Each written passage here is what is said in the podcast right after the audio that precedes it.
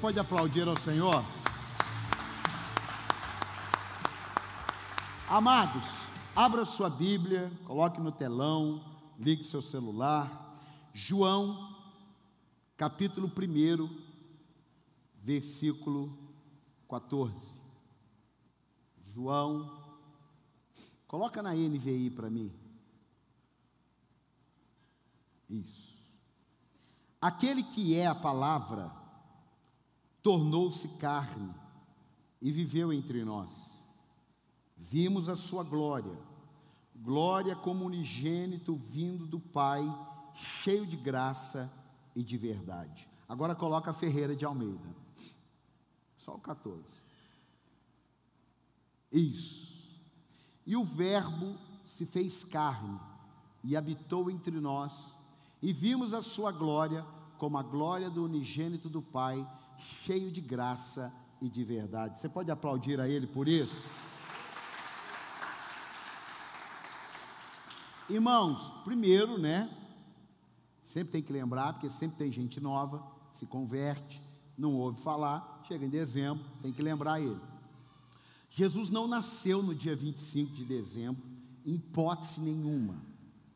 Zero. Zero chance. O problema é que foi criado essa data, e eu fui dar uma pesquisada para te falar.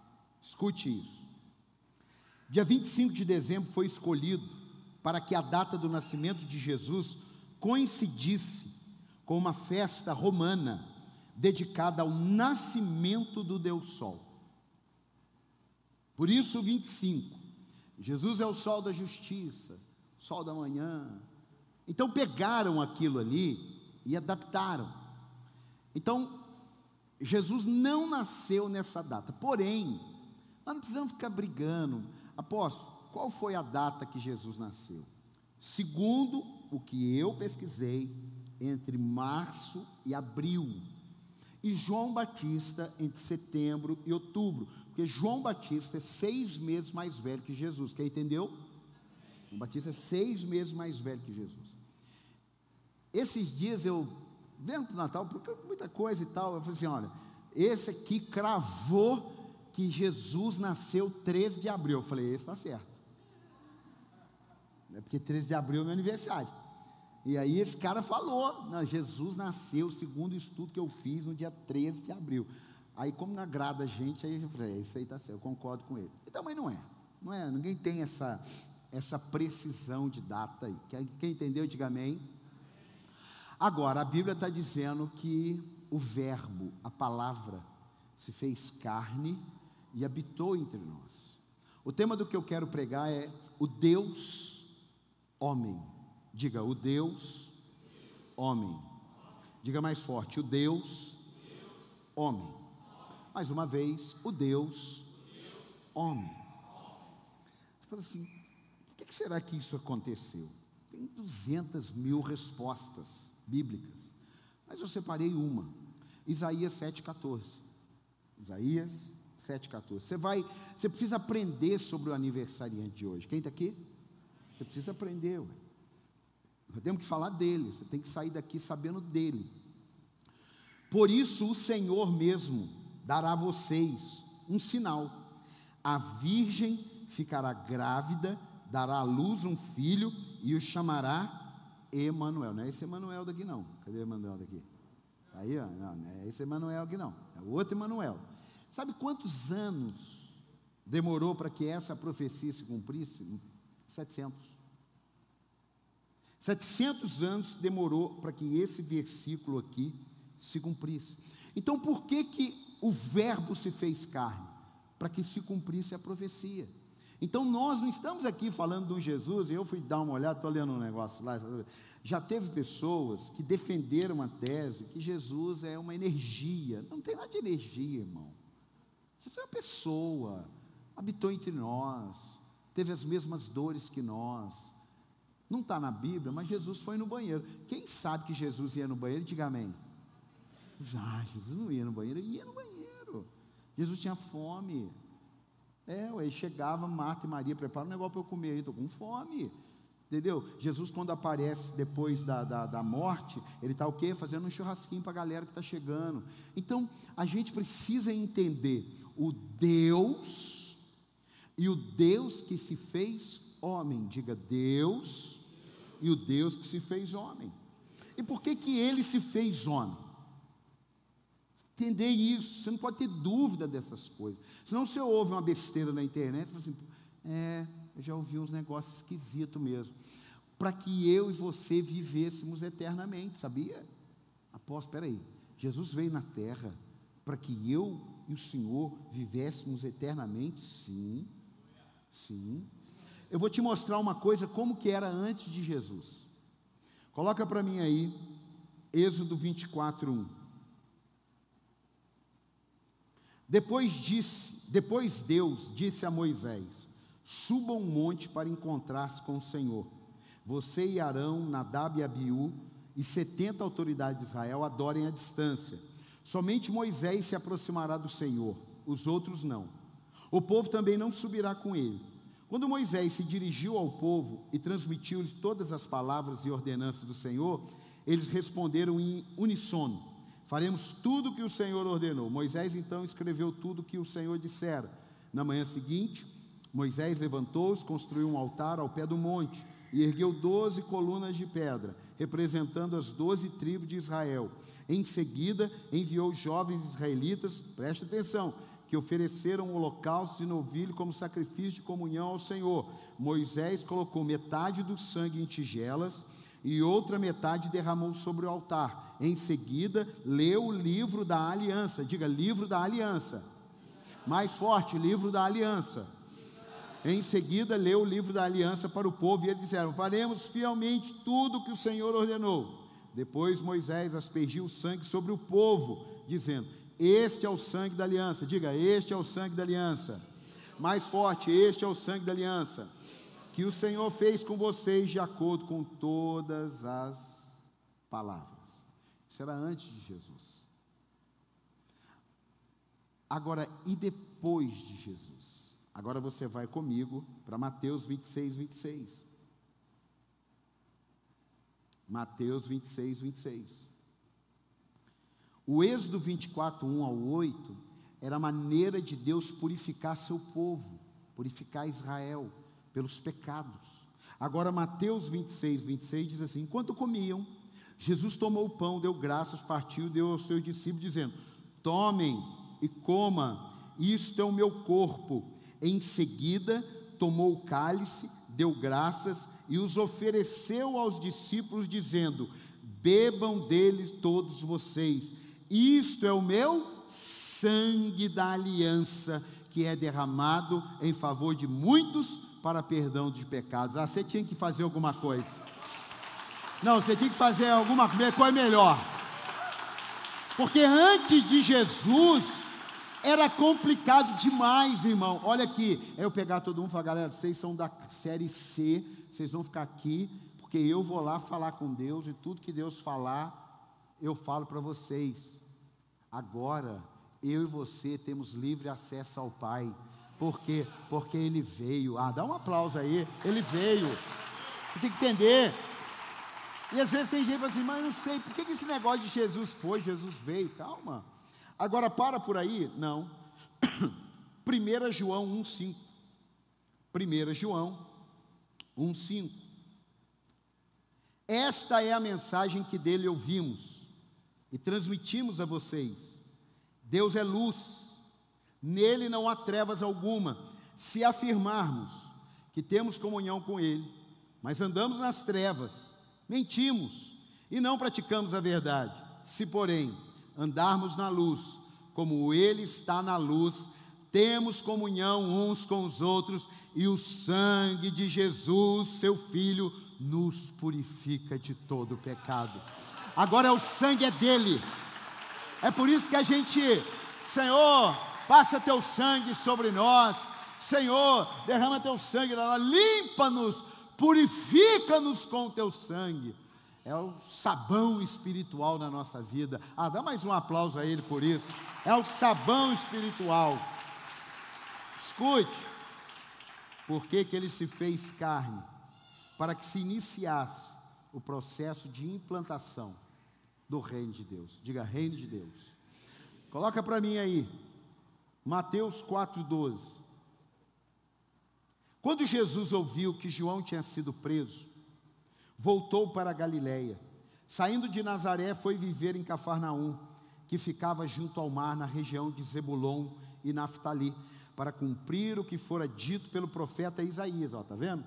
Terra de Zebulon, terra de Naftali, caminho do mar, além do Jordão, Galiléia do Gentil, e o povo que vivia nas trevas viu uma grande luz. Sobre os que viviam na terra da sombra da morte, raiou uma luz. Daí em diante, Jesus, diga Jesus. Jesus começou a pregar: arrependam-se, pois o reino dos céus está próximo. Você pode aplaudir a Ele? Tem tudo tem um porquê, irmão. Ah, Deus não acordou e falou assim: ah, vou enviar Jesus. Tudo tem um porquê. Quando se fala de reino de Deus, escute, parar um pouquinho aqui. Não é uma maneira poética de falar. Você vai ver, estou um pouquinho resfriado, não é uma maneira poética, é uma maneira muito concreta. Alguém aqui já precisou ir numa embaixada? Alguém aqui? Alguém nunca precisou ir numa embaixada? Eu profetizo que você vai fazer uma viagem para o exterior e vai precisar numa embaixada. Eu tenho uns lado aqui que não gostou, não. Eu vou para o lado de cá. Eu profetizo que você vai precisar ir numa embaixada, que você vai fazer uma viagem para o exterior. Tá, para o lado de cá também, dá um aplauso a Jesus. É, ó. Eu vou te explicar o que, é uma embaixada. E qual o papel de um embaixador. Quando Jesus está falando, arrependei-vos, porque é chegado, na versão Ferreira de Almeida, é, sobre essa. Coloca para mim ela ali, para eles lerem. Coloca aí. Você não pode sair daqui sem entender o que está acontecendo no dia de hoje, ou melhor, celebrando o dia de hoje. Mateus 4,12, o 17. Ah lá. Arrependei-vos, porque está próximo o reino dos céus. Ou seja, aquilo que está próximo precisa estarmos preparados. Quem está aqui, diga glória a Deus. Preste atenção uma embaixada é um prédio que está numa terra estrangeira, porém, na geografia daquele prédio, aquela área é como se tivesse sido arrancada lá do lugar e colocado ali. As leis, aquele pedaço, por exemplo, tem a embaixada americana em São Paulo. O governo brasileiro deu aquele pedaço para a embaixada. Aquela área, apesar de estar em São Paulo, pertence aos Estados Unidos. Quem está ali dentro é regido pelas leis americanas. Quem está aqui, diga amém. Só que quando se tem uma embaixada, se tem um embaixador. Diga, quando tem uma embaixada, tem um embaixador. Diga, quando tem uma embaixada, tem um embaixador. Escute, o embaixador é uma pessoa que veio lá do país aonde a embaixada está estabelecida, com toda a cultura, conhecimento.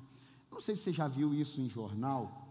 Quando alguém se candidata a ser embaixador de algum país, ele tem que ter estudado sobre aquele país. Por exemplo, se o Brasil vai enviar um embaixador para estar lá na América, ele tem que conhecer muito as coisas da América. O Brasil ele já sabe, mas principalmente a, a, a, o país que ele vai. Agora escute. Olha o que, que a Bíblia fala sobre isso. A Bíblia, não sou eu é a Bíblia. Coloca para mim aí, 2 Coríntios 5:20. 2 Coríntios 5:20. Coisa linda isso.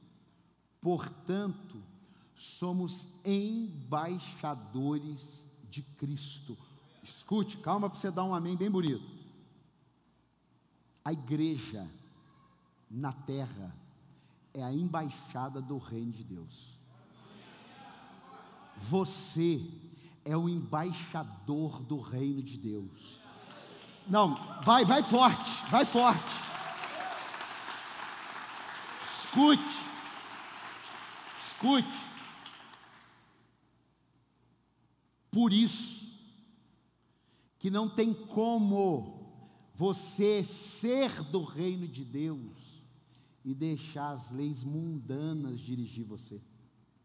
Pensamentos mundanos, conceitos mundanos, ideias mundanas, porque você é um embaixador, é você que tem que trazer as leis de Deus para a terra.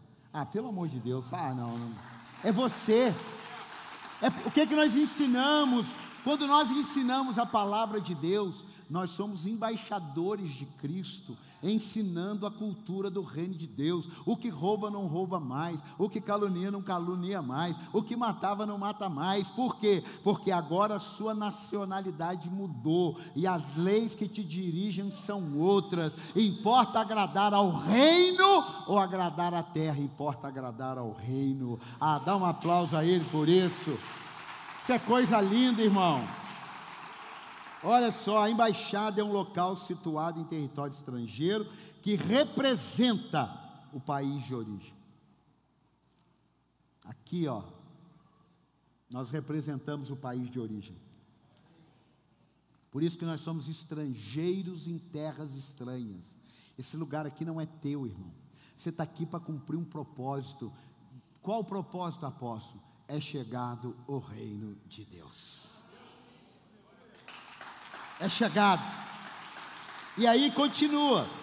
Portanto, somos embaixadores de Cristo, como se Deus estivesse fazendo o seu apelo por nosso intermédio. Você está vendo? Nós estamos ensinando as leis do reino aqui na terra. Por amor a Cristo, suplicamos: reconciliem-se com Deus.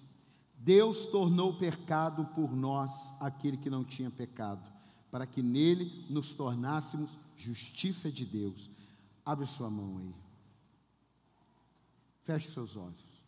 Diga assim: Senhor Jesus, eu creio, 2024 será um ano de frutificação através da minha vida para a implantação do teu reino nesta terra, no nome de Jesus. Amém. É isso. E é claro, por que, que ele se fez carne? O Deus que se fez carne, para completar o plano de salvação. O plano de salvação foi completo em Cristo.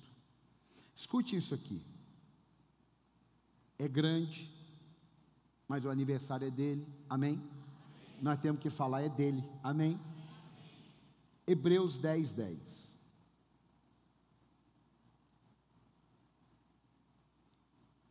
Pelo cumprimento dessa vontade, fomos santificados por meio do sacrifício do corpo de Jesus Cristo, oferecido uma vez por todas.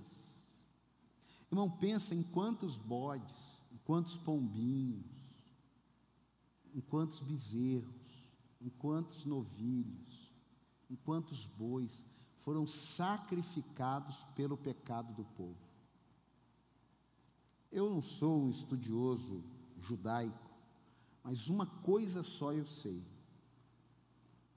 que cada sacrifício, o sacerdote, ao colocar a mão na cabeça daquele animal,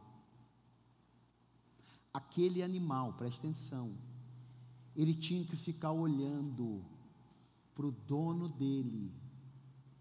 Veja só, Pega seu pet, porque tinha que ser o animal amado, o que tinha nome. Meu avô, só fazer uma quebra aqui, meu avô, nós éramos criança, e ele falou: oh, no final do ano vocês vão ter uma surpresa. Eu fiz um galinheiro. E no final do ano a gente vai comer galinha, vai comer gado, vai fazer uma festa. Chegou no final do ano, qual é essa época? Aí, aí eu olhei e falei, ah, aquele galo, aquele galo lá é o não sei o que, é o Zico, ele é meu. Aí no final, meu avô não matou galo, não matou galinha. Aqui deu um prejuízo, ele teve que esperar todo mundo morrer, porque todo mundo virou dono, virou parente, não podia mais comer. Aqui no sacrifício, não. Você criava um animal, você cultivava, você dava nome, ele tinha que ser amado da família. Só que quando chegava a hora do sacrifício pelos pecados daquele dono, o animal era levado até o sacerdote, e aí o animalzinho olhava para o dono, o sacerdote colocava a mão na cabeça, o animalzinho olhava para o dono e o sacerdote sangrava. E o animal morria. O dono criou, por causa dos pecados dele, aquele animal morria. Era assim. Foi eu creio isso. Aí Jesus vem e ele faz o sacrifício perfeito uma vez por todas. Você está aqui ou não? Meu amado, talvez você tenha entrado aqui não entendendo algumas coisas. Depois você envia essa mensagem para alguém, não entendendo algumas coisas do reino de Deus. Gente, não é brincadeira. Pensa você, uma pessoa me falou que está tá na fila de espera de um transplante de rim. Eu já falei aqui numa mensagem, um rim no mercado negro custa 500 mil reais. Um rim. Mercado negro. Após, o que é mercado negro? Alguém é sequestrado, pega aquele rim, arranca dele, vê o tipo e manda para alguém rico. Mercado negro, é errado. 500 mil reais um rim. Pensa. Alguém que não pecou, que não errou, que não tem nada a ver com as nossas mazelas, se faz o sacrifício perfeito para que a gente tenha acesso ao Pai, o sangue de Jesus nos purifica de todo pecado. Então, ainda que eu não vou viver a prática do pecado, mas eu posso tropeçar. A Bíblia diz o quê? Temos um advogado e o nome dele é Jesus Cristo. Ah, meu Deus. Uou! Pensa, irmão é, é, é tremendo demais. A gente não, não, Cara, eu fico vendo às vezes alguém brincar com o reino de Deus. Imagina você, você doou um rim para alguém. E esse alguém está levando uma vida destruindo o teu rim. Você se sacrificou, você correu risco. Não, gente. Em 2024, será o ano da videira verdadeira. Dá um aplauso ao Senhor. Será o ano da videira verdadeira. Ó, dia após dia, é o que eu expliquei para você, ó. Dia após dia, todo sacerdote apresenta-se e exerce os seus deveres religiosos repetidamente, oferece os mesmos sacrifícios que nunca podem remover os pecados. Mas quando esse sacerdote acabou de oferecer para sempre Cristo, o único sacrifício pelos pecados, assentou-se à direita de Deus. Daí adiante, em diante, ele está esperando até que os inimigos sejam como estrado dos seus pés, porque por meio de um único sacrifício ele aperfeiçoou para sempre os que estão sendo santificados. O Espírito Santo também nos testifica a esse respeito. Primeiro ele diz: esta é a aliança que farei com eles depois daqueles dias, diz o Senhor. Porei as minhas leis em seu coração e as escreverei em sua mente. E acrescenta: dos seus pecados e iniquidades não me lembrarei mais. Onde esses pecados foram perdoados, não há mais necessidade de sacrifício por eles. Ah, não, fique de pé e dá um aplauso a ele por isso. Não, não, mistura com glória a Deus e aleluia. Pelo amor de Deus, esse é o Deus que nós servimos. Isso é religiosidade, isso é poder de Deus, isso é graça de Deus. Aleluia! Meu Deus. Ai, irmão, eu sou cheio de. Pode sentar. Eu sou cheio de complicação, você é cheio de complicação.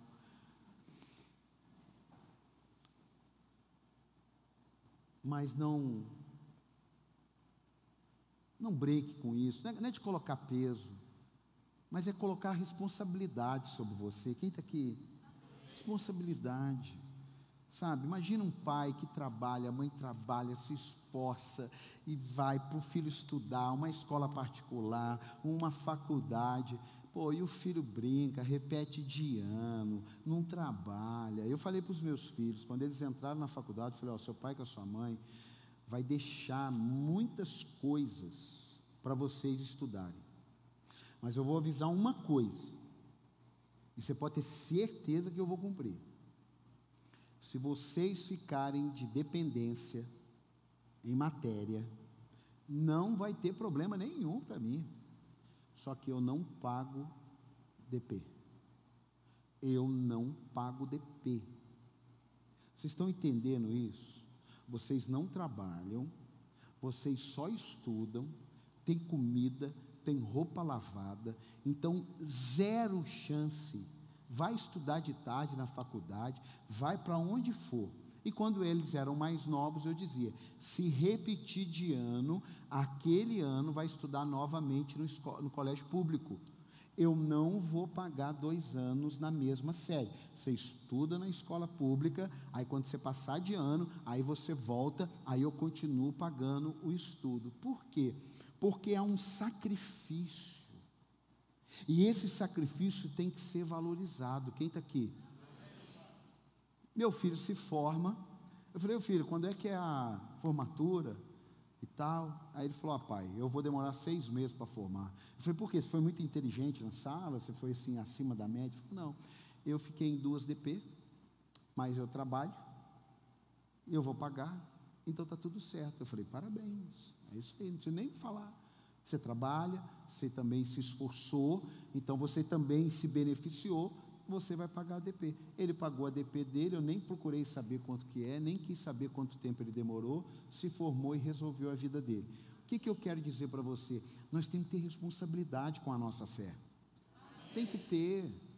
Nós temos que ter essa responsabilidade. Não dá para a gente viver uma vida cristã de oba-oba. Nós tivemos uma segunda tremenda aqui, mas agora é cumprindo a palavra de Deus. Amém, amado? É seguindo, é fazendo nosso devocional, é fazendo nossa prática de fé. E aí o que, que acontece? Volta lá, volta lá. Aqui, ó. Sem perdão de todos os pecados, sem salvação. Diga, sem perdão, sem salvação diga sem perdão, sem salvação. Por isso que não entre o 2024 mal resolvido nessa área.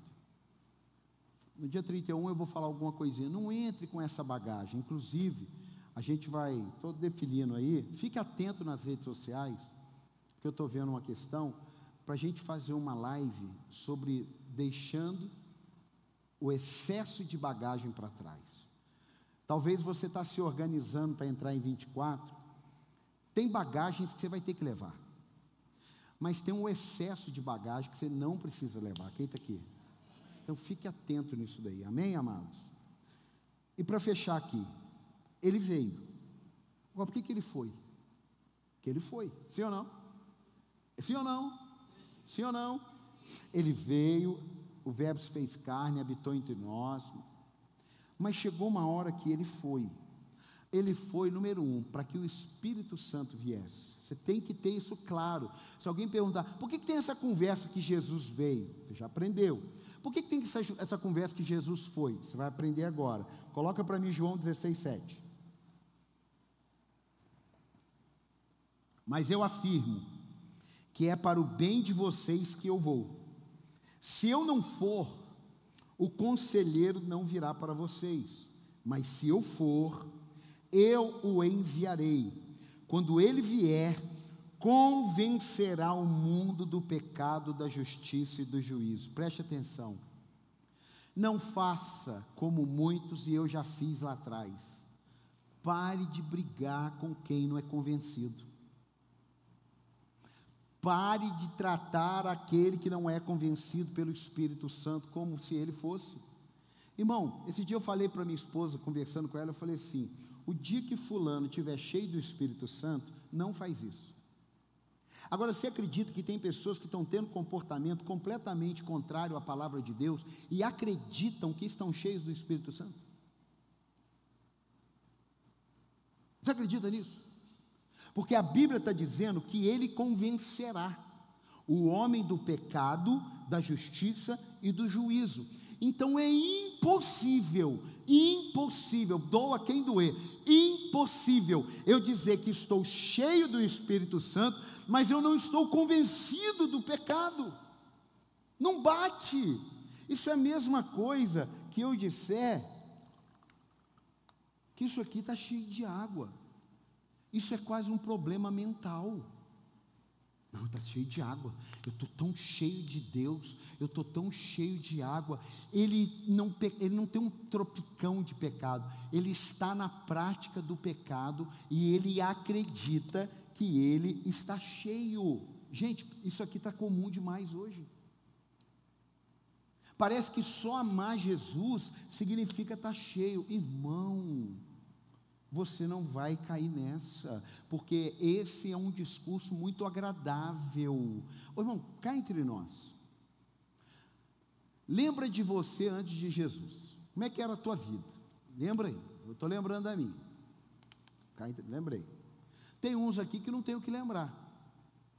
É, não tem, talvez. Tem. Mas escute. Jesus entra na minha vida. Como que Jesus, agora, na minha vida, eu estou agindo exatamente quando, como ele não estava na minha vida?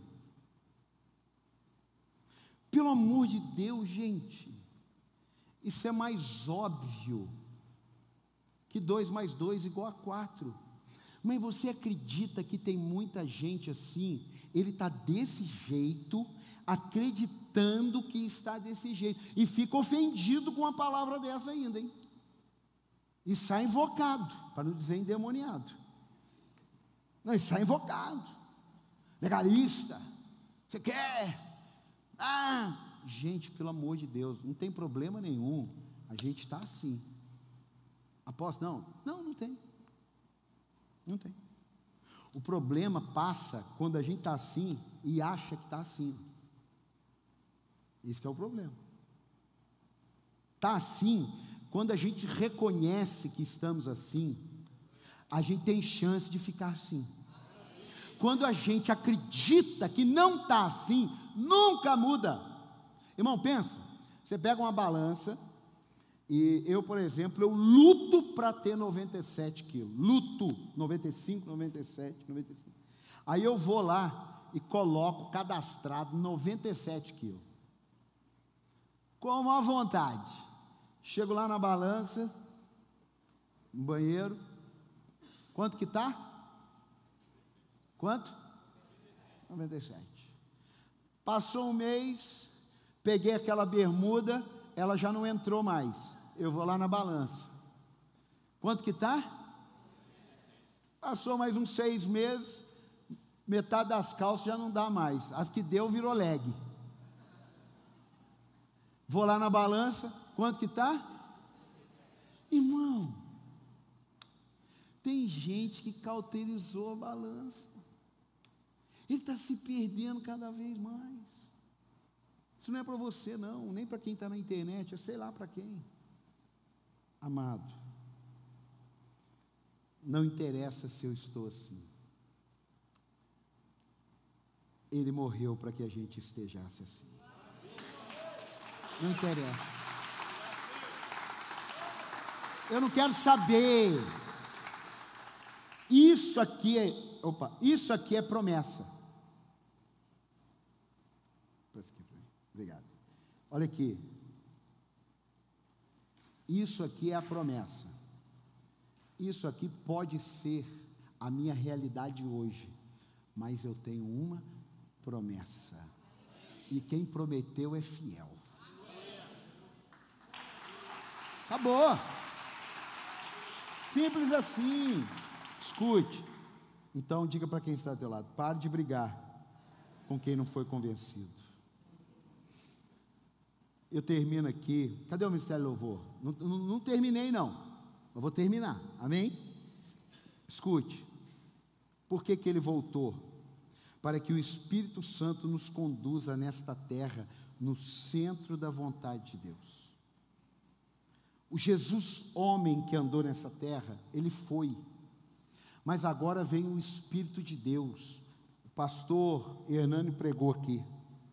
Não tem Espírito Santo Tim, Espírito Santo jovem, Espírito Santo adolescente, Espírito Santo terceira idade.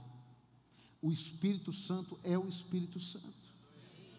Então, meu amado, se você se encher do Espírito Santo, não é pela sua força, é pela sua busca. Nem por força, nem por violência, mas pelo meu Espírito. Olha o que está escrito Romanos 8, 26. Da mesma forma, o Espírito nos ajuda em nossa fraqueza. Para, pois não sabemos como orar. Olha aqui, prática mais clara do que essa, devocional de escola dominical infantil. Vontade de pecar a gente tem, é da natureza, mas é pedindo para o Espírito Santo nos ajudar que a gente vence todas as coisas. Dá um aplauso a ele por isso. Sim. Aí, ó, pois não sabemos como orar, mas o Espírito o próprio Espírito intercede por nós com gemidos inexprimíveis. E aquele que sonda os corações conhece a intenção do Espírito, porque o Espírito intercede pelos santos de acordo com a vontade de Deus. Fala para quem está do lado, não é a sua vontade. Fala, não é o seu tempo, não é do seu jeito, nem da sua maneira, é da vontade de Deus. Dá um aplauso a ele. Ó, oh, e para fechar aqui para a gente, por que, que ele vai voltar? Por causa de João 14, 1. João 14, 1. Não se perturbe o coração de vocês. Creiam em Deus, creiam também em mim. Na casa de meu pai há muitos aposentos. Se não fosse assim, eu teria dito a vocês: vou preparar lugar para vocês. E quando eu for e preparar lugar, voltarei e o levarei para onde eu estiver. Você pode dar um aplauso e ficar de pé? Não acabou não, hein? Mas escute. O Deus que se fez carne, o Deus que sofreu para você não sofrer, o Deus que padeceu para você não padecer, o Deus que foi morto para você ter vida eterna, o Deus que foi sacrificado para você ter vida abundante. É a esse Deus que todos os dias, a Ele a honra, a Ele a glória, a Ele o louvor, pelos séculos dos séculos. Você pode aplaudir a Ele, você pode dar um brado de vitória, você pode glorificar o nome dEle. Você pode. É digno de tudo. Tu és digno. Pois tudo vem Levante a sua mão. E tudo é para tudo é para ti. Tua é a glória.